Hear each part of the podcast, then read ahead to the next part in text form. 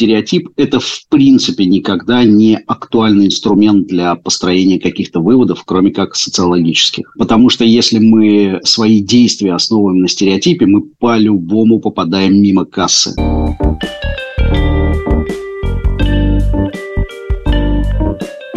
Здравствуйте, это подкаст «45+,» подкаст для современных женщин, которые собираются жить лет так примерно 100. Сейчас находятся где-то в середине пути. Я Юлия Зинкевич, ведущая этого проекта. И сегодня я встала с утра пораньше по будильнику, чтобы приехать в студию и поговорить с неожиданным собеседником. Сегодня в нашем женском подкасте в эфире мужчина. Алексей, привет. Привет, привет. Это Алексей Романов, соведущий моего любимого русскоязычного, мне кажется, самого остроумного подкаста о сексе «Не туда». И завтра Алексей отправляется в плавание. Алексей, вы яхтсмен? Да, так получилось, что я яхтсмен, но отправляюсь в плавание я послезавтра. Завтра готовлюсь активно к нему, поэтому мы с тобой встречу перенесли на день раньше. Итак, утренний разговор в студии не совсем о сексе, а о том, как мужчины воспринимают нас, женщин 45+. Понятно, что тут сложно делать обобщение. И я тут представляю определенную категорию своих подруг. А Алексей выступает один под э, ником «Говорят мужчины». Вот, Алексей, ну в целом, конечно, мне интересно ваше мнение, но наверняка в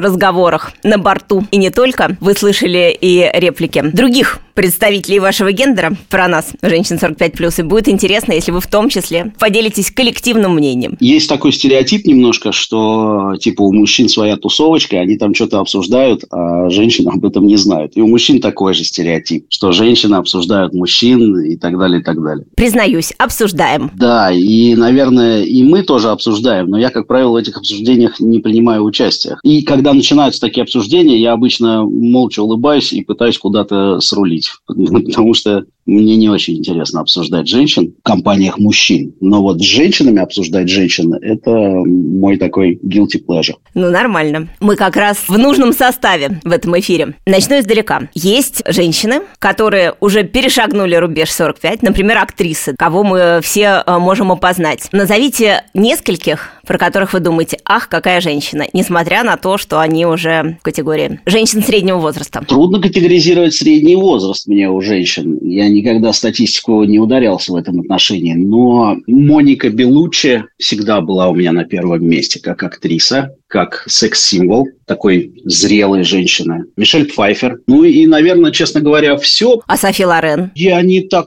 сильно увлекался как-то ее творчеством. Я скорее больше на современность смотрю. Но тут видишь, какая штука. Дело в том, что кино – это не очень репрезентативная штука, потому что там женщины в принципе предстают в сексуализированном каком-то образе. И э, говорить о том, что вот мне нравится вот эта женщина, она сексуальная, она совершенно, очень сложно, потому что я, как человек, которому 43 года, я шкет, на самом деле, по отношению к тому, что ты вот сейчас... Не а, дотянул. К тому возрасту, о котором ты говоришь. Да, да, чуть-чуть не дотянул. Но я стараюсь. У меня есть время еще, я скоро буду уже с вами. пути. Я всегда понимаю, что ну, ведь это же человек, у него есть свои проблемы, он с утра выглядит совсем не так, когда он не в кадре, и так далее, и так далее. Поэтому, если говорить об образах, то Моника Белуччи. Мой приятель предположил, что мужчин 45 плюс женщина 45 плюс не интересуют. И есть такое, что, ну, это стереотип, что действительно женщины 45 плюс, например, залезая в Тиндер, снижают свой возраст для того, чтобы им не высыпались там ровесники или мужчины старше, что вот мужчины смотрят на тех, кто помоложе. И это вообще вот какая-то такая категория вокруг 45, мне кажется, туманное поле, когда вот мы все немножко не уверены в том, что это правильная отметка, и как с этим быть? Ну, видимо, социум создает такое отношение. Надо понимать, что Тиндер – это, во-первых, соцсеть, у нее свои интересы, то есть она не учитывает личность человека, его пожелания, как бы они ни говорили, да, что мы ориентируемся на каждого из вас. Разумеется, нет. Тиндер, прежде всего, зарабатывает деньги, и ему нужно сделать так, чтобы целевая аудитория была довольна и платила эти самые деньги. Не просто была довольна, а платила деньги. Поэтому ориентироваться на Тиндер как на какой-то показатель социальной тенденции, ну, все-таки не совсем верно. По этому поводу я могу сказать то, что мы говорили всегда в своем подкасте с Александром и постоянно. Это то, что есть любители всего, есть любители разных вещей. Есть молодые парни, которые обожают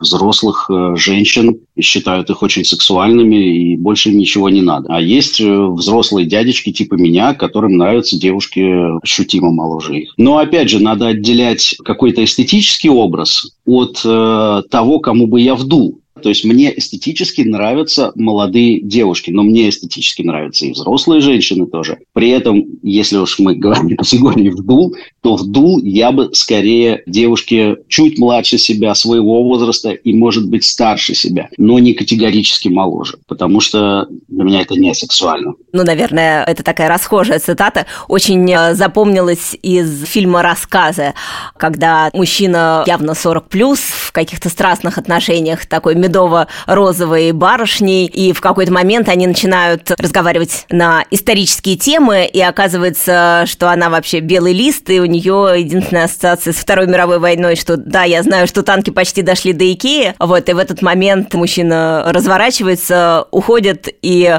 его реплика на прощение, о чем с тобой трахаться. И вот это вот вопрос, что с молодыми именно потому, что нет общего какого-то контекста, нет общего разговора, почему это не так интересно для отношений? Мне кажется, это одна из основных даже не ошибок, а тяжелых заблуждений в том, что мы можем найти какое-то зерно истины. А что же секрет такой, да, который позволит нам ответить на все вопросы? А почему вот так, а не так? Но дело в том, что все это комплексная история. Если мы берем отдельную деталь, она не показательна. А если мы берем общую картину в отрыве от деталей, она тоже не показательна. Сапиосексуальность, да, это очень важный элемент сексуальности в целом. Дело в том, что о Второй мировой может не иметь представления как молоденькая девушка, так и довольно взрослая женщина. И в обоих случаях, если сапиосексуальность для тебя важна, ты ничего не сможешь с этим поделать. Тебе будет не о чем трахаться и со взрослым человеком тоже. Я сейчас задумалась, что для меня это же, наверное, вообще главный триггер. То есть э, мозг и разговор с человеком для меня это вообще основной показатель сексуальности. Безусловно, да. И еще есть важный момент. Дело в том, что если вы находитесь с человеком на одном уровне интеллектуальном, и сапиосексуальность для вас важна, вы идеально друг другу подходите. Но дело в том, что у одного может быть там два высших образования, и он дофига знает в одной теме, а у другого четыре высших образования, и он намного больше знает, но в другой теме. И несмотря на то, что оба этих человека интеллектуально сильно подкованы, возможно, им тоже будет не о чем трахаться друг с другом. Сколько была максимальная разница в возрасте у тебя с партнершами? Вот насколько была младше и насколько была старше? Ну, у меня сейчас моя девушка, у нас разница 10 лет. Она помладше? Да. А моя бывшая супруга, у нас с ней разница в 3 года, она старше меня была. Это максимальный разброс? Это вот вилка? Я, честно говоря, никогда не спрашивал возраст у своих партнерок, поэтому, возможно, что-то было и больше. Но это просто то, что я знаю, и это довольно показательно, потому что одна из них моя бывшая супруга, а другая нынешняя почти. Женщины, мои ровесницы, подруги, переживают. Вот в какой-то момент, когда я только начинала подкаст, я задала вопрос, вот как спросишь, так и ответят. Я спросила, что их фрустрирует, расстраивает, и много было ответов про то, что а мужчины больше след не оборачиваются. И вроде они внутри очень себя хорошо чувствуют, да и вроде и выглядят неплохо, но есть такое ощущение, что интереса значительно меньше. Действительно ли взгляд чаще останавливается на молодых, и насколько вообще вот этот вот первый взгляд и вот это вот первое впечатление важно? Мне кажется, что не очень так. Но здесь есть такой момент, что если вот я посмотрю, сейчас выйду на улицу, да, и посмотрю, я сейчас э, живу в курортном городе, где свою сексуальность демонстрируют очень-очень многие, почти все. И тут важно сказать, что, во-первых, молодежи в принципе больше на улицах этого города, а во-вторых, они намного более агрессивно демонстрируют свою сексуальность. И это понятно, потому что у них возраст, когда им эволюция говорит, давай, спаривайся, спаривайся, говорит им генетика. А я могу выйти, например, в магазин уже в каких-то, блин, засаленных шортах таких, которых я по дому хожу, и тапках. Это будет абсолютно асексуально, скорее всего, кроме фетишистов каких-то. Но меня это уже не парит. В мои 43 года. Но у вас все налажено? Я так понимаю, что у вас постоянные отношения, можно уже расслабиться. Ну, опять, это не...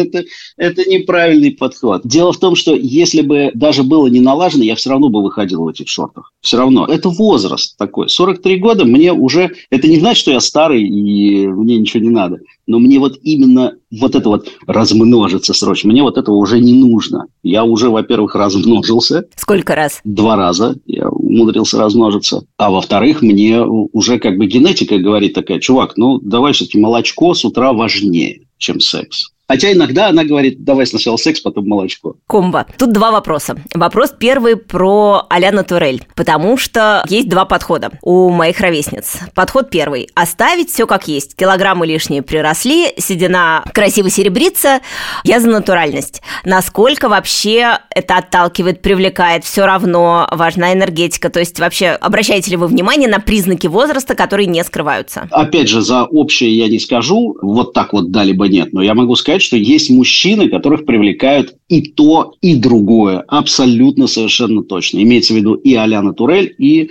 вся вот эта штукатурка. Другое, это в смысле вот этот улучшайзинг, про который я только хотела спросить. Э, грудь уже не так высока, что-нибудь в нее добавим, э, ресницы наклеим, сделаем губы попухлее. То есть вы встречали тех мужчин, для кого это привлекательно? Безусловно. Я встречал и таких, и других, и третьих, и тридцать третьих мужчин. И очень странных мужчин. Если мы говорим говорим об отношениях мужчина женщина потому что в э, гомосексуальных отношениях, безусловно, также существуют те же самые вопросы. Потому что мой опрос, ну, правда, там своего круга и близких приятелей показал, что любые неестественные вмешательства в губы, в другие части тела отталкивают, что это ощущается именно как что-то ненатуральное, и поначалу ты не понимаешь, что происходит, потом ты понимаешь, что это иные ощущения, разворачиваешься и уходишь просто в силу того, что это вызывает дискомфорт. Я не слышала иных реплик, но это мой круг. У тебя довольно стерильная среда. Лично я тоже, да, я предпочитаю больше какие-то натуральные истории. То есть морщины лучше наклеенных ресниц? Морщины могут прекрасно сочетаться с наклеенными ресницами, вот так вот скажем. Если кто-то наклеил себе ресницы, и эти ресницы выглядят с моей эстетической точки зрения хорошо, то есть они мне подходят, потому что есть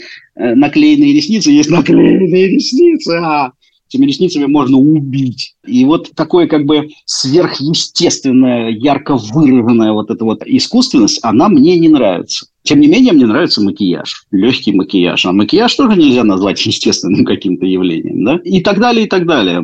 Татуировки, да, тоже. Татуировки – это же не что-то естественное. И если это не какой-то страшный человекоподобный тигр, да, ужасно нарисованный, то все в порядке. Вопрос э, второй про размножение. Чаще всего у женщин 45 плюс э, есть дети в разных возрастных категориях. Некоторые уже там к внукам готовятся, а у некоторых еще там младшие школьники. Вообще, насколько вот это вот выражение «женщина с прицепом», насколько это важно, не важно, это мешает отношениям, это способствует отношениям. Хорошо, что у нее есть прошлое, и что она не ждала меня от старая дева 40 лет. То есть э, вообще, насколько бэкграунд влияет на отношения? Ну, он, безусловно, влияет на отношения. И э, в России мы очень побиты этими стереотипами, безусловно, потому что для нас, видишь, у нас даже существует выражение «с прицепом». И в каких-то более продвинутых социумах это вообще не имеет никакого значения. А с точки зрения сексуальности у меня не было никогда отношений с э, женщинами, у которых были бы дети. Я имею в виду сексуальных отношений. Либо я ничего об этом не знал. Наверное, были, но это характеризует мое отношение к женщинам с детьми мне плевать. То есть, видимо, это были короткие отношения, не успели поговорить, так было дело? Э, может быть, и успели, просто не об этом. Ну, кого интересует? Если мы находимся в сексуальных отношениях, не прямо сейчас, а вообще, и даже общаемся, ну, вряд ли кого-то интересуют дети.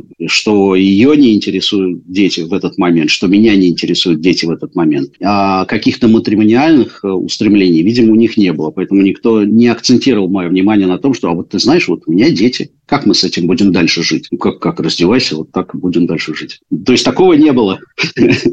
Поэтому меня, видимо, этот момент совершенно не смущает. Но если бы мы дошли до момента, когда я захотел бы жениться на ком-то, у кого есть дети, ну я же захотел на ней жениться, значит, меня это снова не смущает. А что касается социального стереотипа, ну да, он есть, и он э, организован как раз вот из всей этой истории, потому что мы вообще поколение вот эти вот э, восьмидесятники, выращенные мамами и бабушками. Это тоже довольно распространенное, известное такое утверждение. И поэтому все мужчины в нашей жизни были приходящими. Есть такой момент, не кажется мне, что это связано вот с нашим поколением. Мне кажется, что следующее поколение жили в той же парадигме. Просто вот, э, вот эти вот схемы парности, они, мне кажется, в какой-то момент порушились, стали необязательными.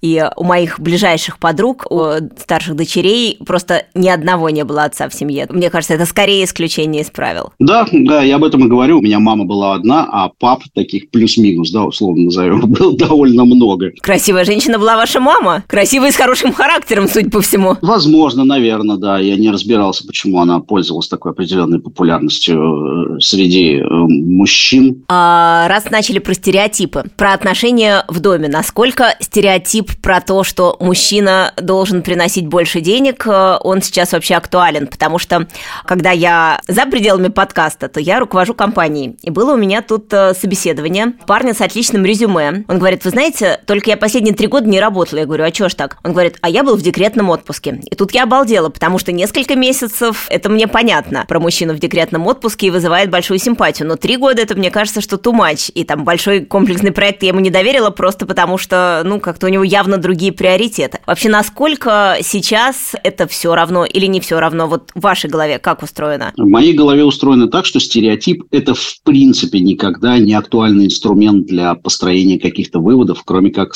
социологических. Потому что если мы э, свои действия основываем на стереотипе, мы по-любому попадаем мимо кассы. По большому счету, с точки зрения эволюции, точнее, с точки зрения реальности, вот сначала мы подойдем, какая разница, кто зарабатывает больше денег. Если мы говорим о том, что семья – это некая ячейка общества, где все выполняют какие-то свои функции определенные, ну, какая разница тогда, с какой стороны деньги приходят? Они все равно в семье оказываются. Это в чистом виде логика. С другой стороны, есть генетика, которая говорит, вот ты с бородой волосатой, ты должен бегать за мамонтом, а ты вот с сиськами, которая, ты должна вот тут сидеть и вот это баюкать. И против генов э, довольно сложно попереть, то есть это требует времени. Поэтому говорить, что этот стереотип плохой, вредный, ну, блин, как он может быть плохим, вредным, если он просто тупо есть, и он генетически обоснован. Мы просто должны это учитывать. Мне кажется, что это немножко все-таки и про сексуальность тоже. Если слишком сильная женщина, которая всегда знает, как надо, которая все контролирует и э, командует хорошо поставленным голосом, мне кажется, что довольно скоро мужчина теряет э, уверенность в себе, и секс сходит на нет. И обратная ситуация. Сидящий дома мужчина постепенно перестает быть быть э, интересным объектом. Нет такого? Ну, в моей голове это так. Ты совершенно права. И основной тезис здесь – это в твоей голове. И у каждого в голове есть своя картина мира, как должно быть, и кто как потеряет сексуальность, в каких обстоятельствах. Но это конкретно в твоей голове. И конкретно в моей голове примерно так же может происходить. А в какой-то другой голове будет происходить по-другому и в какой-то другой голове, там две головы объединились в одну семью, и там женщина приносит э, домой огромные деньги, а мужчина сидит там, стирает носочки, убирает, за детьми смотрит, и у них лютый секс. И это прекрасно. И самое интересное, что я знаю такие пары, это вопрос просто совпадения. Совпадения вот этих двух голов, картин мира. И все. Мы с тобой находимся в такой парадигме э, существования. Они находятся в другой. Главное найти себе человека, который подойдет в твою вот эту самую парадигму мира, и чтобы ты подошел в его парадигму мира. И тогда все будет в порядке. Но говорить так, что вот должно быть так и так, нет, конечно, я, я бы не стал и никому не рекомендовал так делать. Давай про длинные отношения. Если э, там глядеться вокруг на пары, с которыми мы знакомы, как тебе кажется, почему люди находятся в долгих отношениях, э, основные вообще удерживающие факторы? Когда они там 25 лет замужем и продолжают быть вместе. Основная причина быть вместе какая? Это психика, мне кажется. Это вот комплекс вот этих всех психотравм, особенностей, в общем, назовем это так, особенностей психики, когда они совпадают более-менее, плюс человек готов идти на компромисс по отношению к другому человеку в каких-то других менее важных вещах, то тогда эти отношения будут длиться долго. Вот, например, я два раза был женат. Ну, сейчас я не женат. На самом деле я одинжды был женат, один раз всего. И вот сейчас у нас идут долгие разговоры о том, что надо пожениться и так далее. И оба этих раза это было совпадение наших избитых душ, еще с детства избитых, и возможность идти на компромиссы по отношению к тому, что нам друг в друге, ну, не очень, не до конца устраивает скажем так. Естественно, у нас там были какие-то и прения, и споры, и скандалы, и они сейчас есть периодически. Но я хотя бы понимаю, что это такое. Это мои собственные какие-то отказы э, воспринимать, принимать все так, как оно есть. Поэтому я работаю в этом направлении. То есть плюсы перевешивают? Да, если говорить кратко, плюсы перевешивают. А вот что это за плюсы, это уже вопрос лично каждого. Но я расстроилась тут пару раз за последнее время, потому что мои подруги, которые давно замужем, ну, десятилетиями, пришли в точки, когда секс сошел в семейных отношениях на нет, начался какой-то абьюз. С одной стороны, полное отсутствие интереса там, со стороны жены в другом случае. И вот вроде как это браки, и им вроде как очень много лет, выслуга лет хорошая, а радости очень мало мало, но они продолжают быть в этих отношениях. Для меня это не очень понятно. Я вот из тех, кто тут же встала, вышла вон, но это вот так, и я вижу вот как постепенно потухают мои подруги, потому что задор проходит, мотивация тоже, в общем, спорная, и вот они взрослеют, мы слово стареет, э, тут не будем употреблять, э, как-то быстрее потухают, и это грусть-тоска. Я знаю, почему они остаются в этих отношениях. Это очень неинтересный ответ. Это имущество. Ну, иногда еще дети. Имущество и дети. Да ладно. Честное слово. Честно, вот я думаю, что человек, который попадает в отчаянную ситуацию, способен пожертвовать имуществом и даже детьми отчасти, лишь бы выйти куда-то на свободу. Ну, я думаю, детьми женщины нет, не способны. Ну, почти никогда. Я, может быть, дополню, я, может быть, не отрину твои аргументы и доводы, я, скорее всего, их дополню. Знаешь, мне кажется, что это вопрос восприятия брака как ценности. Дело в том, что мы очень часто не можем объяснить себе, а почему мы продолжаем биться головой в эту стенку. А почему мы продолжаем это делать? Потому что нас с детства убеждали в том, что это единственно верный и самый ценный метод действия в твоей жизни стучаться головой в стену. Посмотри вообще сейчас, что происходит. Я не про политику, да, хотя и про нее отчасти в России это стучание головой в стенку. Почему? Потому что нас там много-много-много лет воспитывали в парадигме того, что вот это ценно, а вот это нет. Если ты считаешь, что вот это ценно, подсознательно считаешь, и вдруг понимаешь, что нужно это бросить, то твое подсознание говорит, ах так, ну, сейчас я тебя устрою. И все, и ты, у тебя начинает ехать крыша. И если э, человек рассматривает брак как высшую ценность, потому что его мама пилила, мама ради папы пошла на все, бросила любимого человека, у нее был любовник прекрасный вообще, она его бросила, и тогда и та-та-та-та-та-та-та-та, и это постоянно всплывает в семье. И, естественно, все, ты запрограммирован на то, чтобы брак был всем в твоей жизни. Разумеется, такой брак, ты не просто его не хочешь бросить, ты физически не можешь его бросить. Потому что если ты его бросаешь, тебе нужно срочно ложиться в клинику какую-то. Вот только через это можно выйти из такого брака. На мой взгляд, это основная причина. Мне кажется, это как-то уже не современно. Вот эта ценность, по-моему, померкла, нет? Хрена себе, а мы такие современные люди все вообще. Когда вот мы с супругой с первой расстались, у меня были слезы, сопли вообще и психоанализ. А кто был инициатором развода? Мы оба мы поняли, что сейчас нам вместе ловить уже нечего, и нам будет трудно расходиться, потому что мы оба воспитаны вот на таких ценностях. Единственное, что мне там повезло, опять же, что мой папа очень быстро в моем детстве усвистал.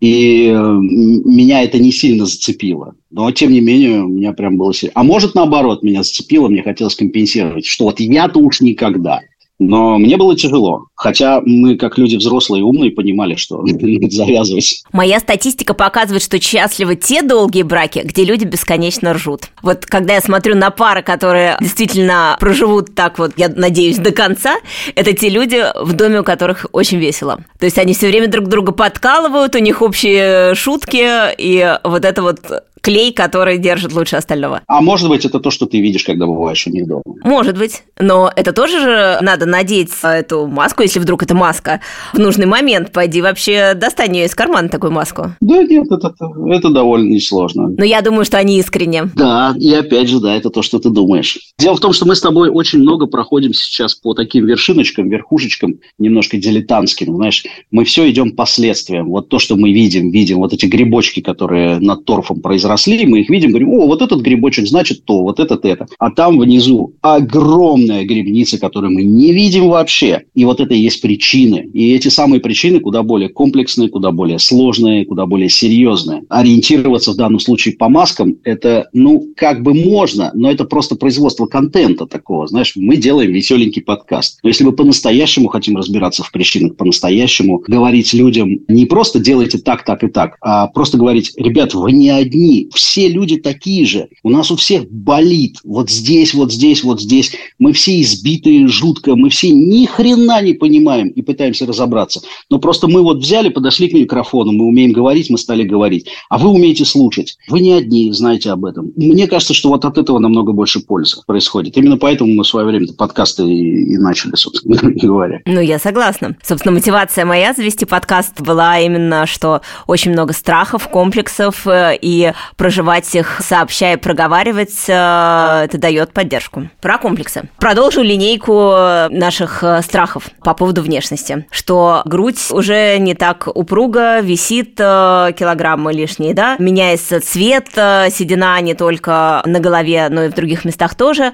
Вообще мы очень про это паримся. И насколько вы это замечаете? Насколько вообще это действительно в фокусе? Ну, это мы видим, что грудь не такая, как была 10 лет назад. Насколько вообще надо на эту тему париться?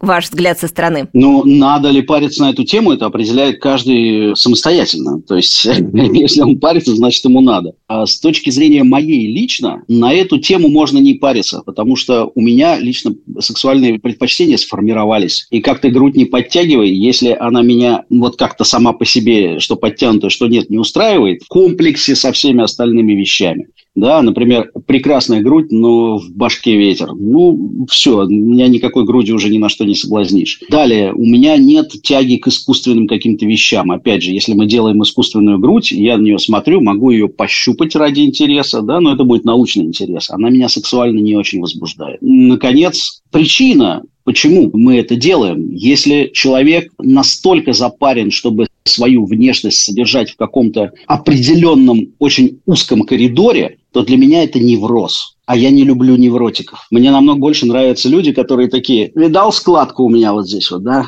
Вот, я могу ее вот так делать, да? Для меня это намного прикольнее, чем человек, который херачит эту штангу и постоянно думает о том, что эта складка у него может отрасти. Нет, херачить штангу – это прекрасно. Я имею в виду, если он невротичен в этом отношении, то это все. С ним даже просто пообщаться невозможно, для меня лично, потому что у меня нет интереса в штангах. Про фокус внимания, на самом деле, я узнала тут, пока опрашивала ровесниц, про удивительные совершенно процедуры, такие как отбеливание ануса и лазерное омоложение влагалища. Я аж записала. Но мне кажется, это просто вообще вопрос, на чем фокус. То есть вот э, женщины со своим коридором внешности, мне кажется, очень много этому уделяют времени, денег, сил на восстановления, и у них не остается фокуса на вообще живую жизнь вокруг, потому что вот у них там в зеркале э, что-то изменилось. А еще это бесполезно. Дело в том, что вот ты отбеливаешь, отбеливаешь этот анус себе, потом встречаешь там мужчину или женщину своей мечты, с ними прям вообще общаешься, они смотрят твой анус и говорят, блин, а я люблю, когда темненький. Не туда. И такой, какого хера я всем этим занимался? Понимаешь, да? Вот в чем дело. То есть, на мой взгляд, опять же, мой личный взгляд, если уж жертвовать чем-то, если уж идти на какие-то изменения в своей внешности, да, то мне кажется, что это должно, ну, мотивация должна быть. То есть, твой партнер или твоя партнерка сказал, слушай, мне вот так нравится, когда ты лысый, выбритый. Я начал голову брить, как не в себя, когда моя девушка мне сказала, она провела пальчиками по моей голове и сказала, мне так нравится, когда ты гладенький. Я такой, блин, я, я каждое утро буду гладенький. И вот я не бреюсь, по большому счету, только когда я там у меня две недели обучения идет, я просто не успеваю это сделать. Вот так вот. Мне кажется, я не знаю, это только догадка, но, например, моя девушка э, стала реже значительно пользоваться дезиками, когда я постоянно начал говорить, как я обожаю запах ее подмышек. Вот, я хотела спросить про то, чем должна пахнуть женщина, потому что это тоже один из э, дискурсов про запахи натуральные, запахи ненатуральные, что с годами мы как-то иначе пахнем. То есть есть такая тема для обсуждения. Я долго держался, и все-таки я скажу это ты. Дело в том, что женщина никому ничего не должна. Но я понимаю, что ты не это имеешь в виду. Э, но все же надо озвучить, чтобы кто-нибудь что-нибудь не того не подумал. Женщина никому ничего не должна, как и мужчина никому ничего не должен. Никто никому ничего не должен, если это его не возбуждает, не сексуальный фетиш у него. На мой взгляд, женщина мне нравится намного больше, если она пахнет собой. И этот запах мне приятен. И если она пахнет не собой, если ее запах мне неприятен. А здесь уже ничего не поделать. Дело в том, что я сформировавшейся личности, мне одни запахи нравятся больше, другие меньше, а третьи мне не нравятся. И в соответствии с этим я по запаху определяю, как бы мне хотелось, чтобы пах человек. Подмышки моей девушки я просто обожаю. Меня, наверное, в животное превращают. И это, на мой взгляд, очень круто. И все остальные места. Поэтому мне не хотелось бы, чтобы она пахла чем-то другим. Совершенно не хотелось. Но есть люди, с которыми я рядом нахожусь, и я понимаю, что мне бы хотелось, чтобы они пахли чем-то другим. Как человек тактичный, я им об этом не скажу, потому что я знаю, что рядом с ними есть человек, в том числе потому, что рядом с ними есть человек, который обожает этот запах. Какого хрена он должен пахнуть как-то по-другому? Я сразу представила утреннее метро и соседей по вагону, Ничего мы им не скажем, да, но предпочтем пеший ход. Да, это штука противоестественная. Что тут поделаешь? Здесь э, человек тактичный будет терпеть, человек бестактный или человек э, социопат будет строчить потом в Фейсбуке у себя, как его достали эти вонючие люди в метро. Про мужские комплексы, про женские поговорили, а у вас какие комплексы? У вас, опять я обобщаю, но вот у тебя какие комплексы? Но одно время мне было тяжело раздеваться полностью. Это тоже признак какой-то закомплексованности. У меня основные комплексы э, мои. И мне сложно их назвать мужскими, потому что у они тоже есть. Есть какие-то э, проявления, которые именно гендерные, такие ярко выраженные. Но мне кажется, что комплексы в плюс-минус одинаковые что у женщин, что у мужчин. При этом мужчины, на мой взгляд, куда более закомплексованы, чем женщины. Потому что, например, есть какие-то сексуализированные виды деятельности, которые традиционно, стереотипно женские, типа там стриптиз, еще что-то. А вот мужскими они становятся со скрипом. Да и вообще мужчине проявлять свою сексуальность, это как бы ну, как-то не по-мужски. И это, в свою очередь, формирует все вот эти комплексы, поддерживает их и формирует. Так что вот. Отмотаем обратно. Все-таки мужские комплексы еще есть какие-то? Выглядеть нелепо – это для меня тоже не очень кайфовая история, потому что я человек немного публичный, я там преподаю, я там выступаю и так далее, и так далее. Мне нельзя выглядеть нелепо. А что преподаешь? Яхтинг и всякие экстремальные виды спорта. Ой, отличное сочетание. Вот слово преподавание и яхтинг у меня в голове не бьется. То есть отдельно яхтинг, капитаны, паруса, отдельно преподавание, какая-то аудитория, студенты с тетрадками. Я капитан, инструктор, но не высшей категории. Профессия преподаватель.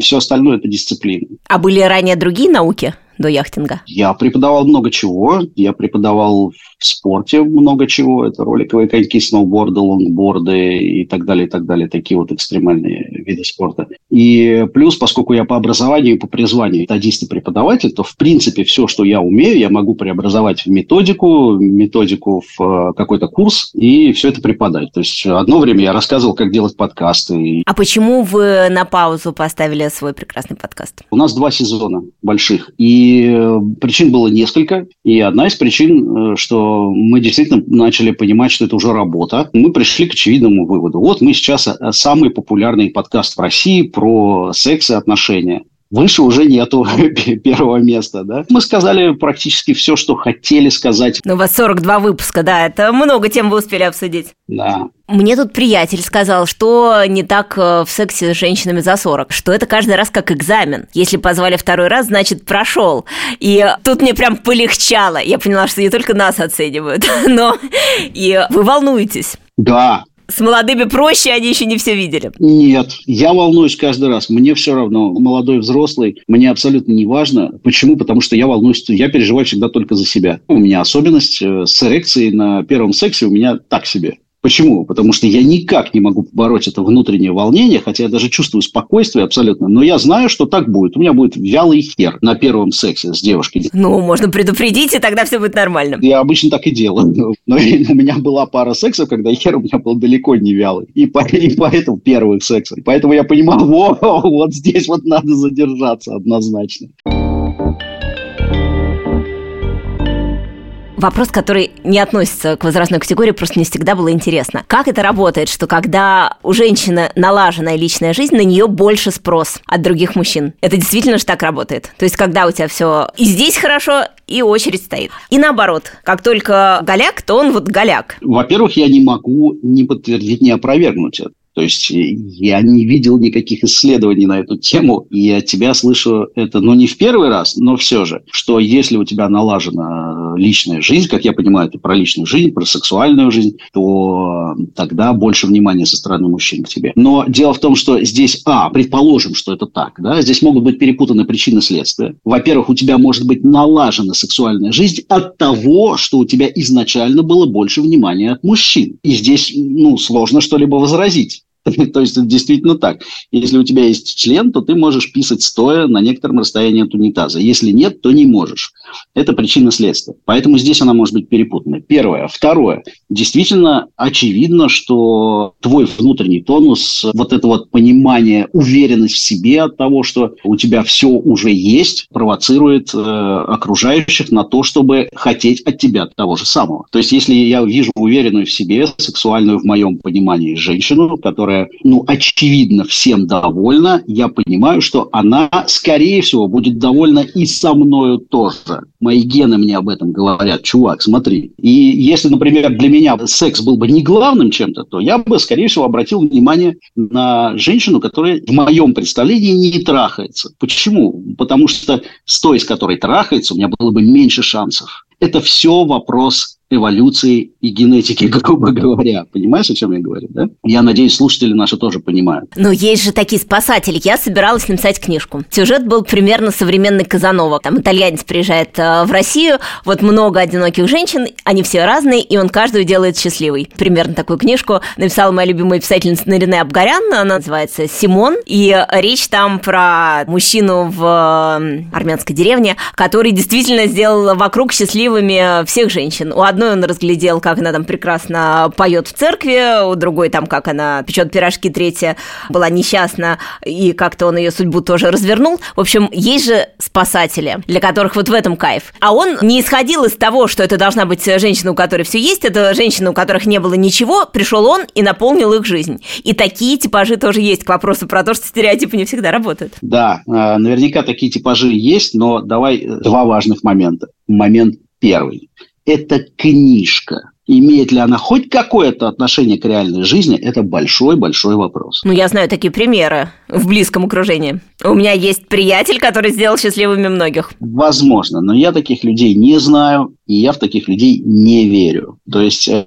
я могу представить, допустить, что есть люди, которые действительно свой внутренний мир, свои детские штуки каким-то образом так компенсируют. Безусловно, я могу в это поверить. Но то, что это такой лучик счастья и центр сосредоточения тепла, я не верю. Эти люди либо сами по себе несчастны, либо они создают такие условия, при которых другой человек, которому они помогали, не может сказать, ну, знаете, Витя бы лучше, конечно, и не помогал, честно говоря. Потому что и секс с ним был так себе, и подарки, ну, тоже такие странные, да. Короче, хоть что-то там есть. Я не верю в идеальных людей, так же, как не верю в Иисуса Христа. В этом нет идеальности, в этом есть рассредоточенность фокуса. То есть э, почему-то внимание распределяется не на одного человека, а у него там в ореоле, не знаю, десяток, и всем достается. Давай скажем так, вот пусть слушатели рассудят, да. Я сужу и по своему опыту, и по своему личному, потому что я был в отношениях с несколькими женщинами, одновременно, я этого не скрывал, и я старался изо всех сил, чтобы все были довольны. И что ты думаешь? Все были несчастны.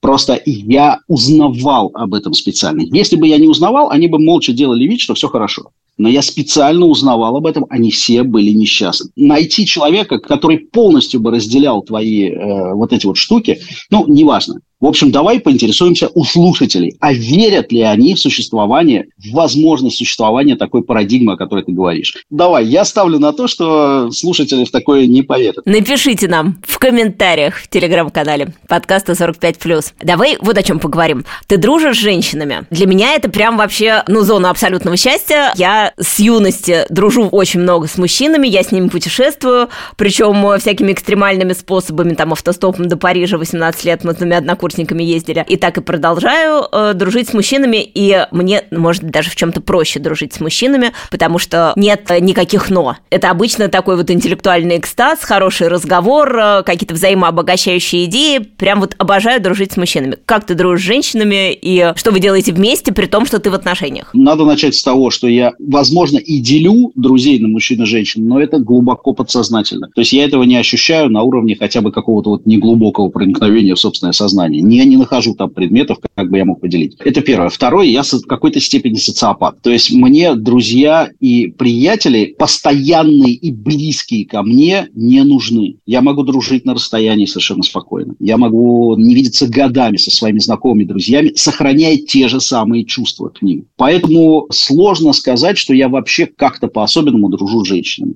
У меня есть множество знакомых женщин, которых я очень уважаю, так же, как и своих других друзей.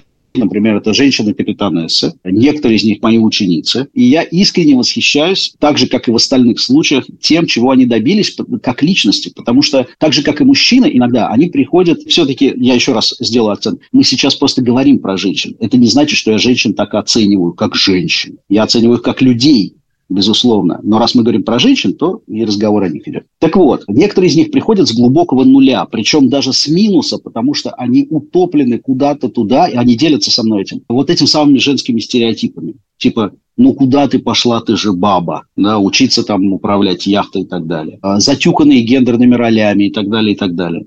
И когда происходят такие вещи, и получается их вытащить, э, вот их внутреннего капитана вытащить на поверхность, и, может быть, они там даже экзамен не сдают, но они говорят, я вижу, куда надо идти, то это вызывает у меня глубокое уважение. А потом оказывается, что они женщины, и получается как раз вот глубокое уважение э, к женщине. И мы действительно остаемся приятелями с э, такими людьми, даже иногда друзьями. Поэтому можно сказать, что у меня очень много друзей, женщин, знакомых, приятелей э, женщин. Вот. А есть женщины, которые просто... Ну, вот у меня недавно группа сдавала экзамен. Нельзя так говорить, но тем не менее. Была группа, там была одна девушка, вот она лучше всех в этой группе была. То есть она была прям шкипером-шкипером. Лучше всех в ориентировании на водные глади? Во всем. То есть вот в отношении всего. В понимании того, кто такой шкипер и в реализации этого понимания. Имеется в виду лучше вот на эти две недели. То есть за две недели она стала шкипером значительно больше, чем э, парни вокруг нее.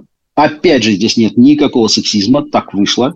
Да, такое бывает э, регулярно, как и все остальное. Но это вот просто такой пример, который может понадобиться слушателям для того, чтобы сказать, хм, главное только при этом не идите в неправильную сторону. Опять же, здесь нет отношения какого-то гендерного. Э, что касается моей дружбы и моего приятельствования, разумеется, как любая дружба и приятельствование, они строятся на уважении, на взаимном, разумеется на какой-то толике любви, нежности э, и так далее, и так далее. И в этом плане девушки, я девушек не отличаю от э, парней. А твоя девушка дружит с твоими подругами, женщинами? В этом есть элемент ревности или наоборот это как-то все объединено? У вас общие друзья? Нет, ревнивые женщины мне сразу не подходят. То есть у меня были отношения с ревнивыми женщинами, и они заканчивались очень быстро. А так у нас общие друзья, да. Во-первых, у нас очень много общих друзей мужчин, потому что моя девушка тяготеет к отношениям дружеским с мужчинами. Она тоже капитанесса? Да. Общее хобби и общий круг друзей? Можно сказать, да. Хорошее совпадение. Спасибо тебе большое. Получилось так, что я задавала, да, больше вопросов про стереотипы и меньше про что-то такое более глубинное, но мы